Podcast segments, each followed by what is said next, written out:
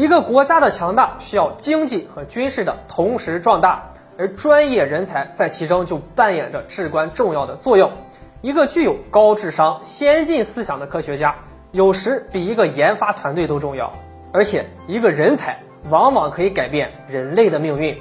美国作为一个移民大国，对人才极为重视。在二战结束、德国战败以后，各国从德国带走了大量武器装备，而美国却反其道而行，从德国带走了一批科学家。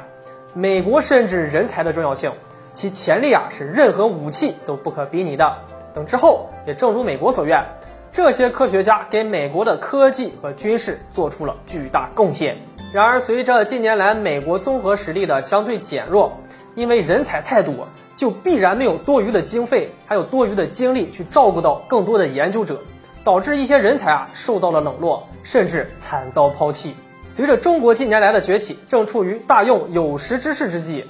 那上世纪九十年代，我国就有一个著名的人才引进计划，叫做“双引”工程。苏联解体后，大量军事企业面临倒闭困境，科研人员食不果腹，大量优秀人才生活没有着落。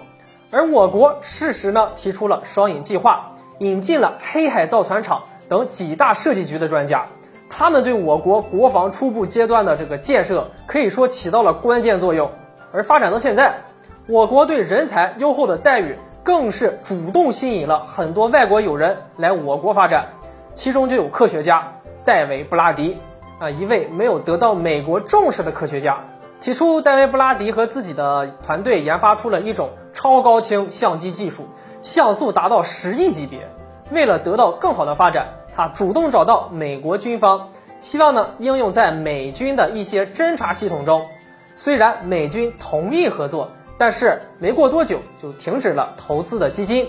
该项目也被叫停。遭到抛弃的戴维·布拉迪十分不甘，他将该技术啊面向美国市场以后呢，也是无人问津，仅仅筹集到一千美元的研发资金，这让一个有梦想的科学家伤透心了。经过再三考虑，前些年的时候啊，戴维·布拉迪就下定决心来中国发展，顺便还带来了这项相机技术，而我国的研发团队立刻就看中了该技术的发展前景。戴维·布拉迪也获得了高达上千万美元的投资，这样一来，他又重拾起自信，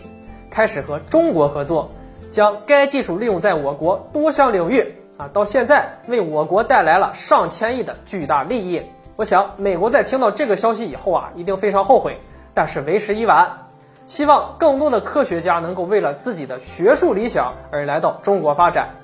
来建设壮大我们的祖国，那我国也非常欢迎有识之士。好了，本期内容就和大家聊到这里，我们下期节目再见。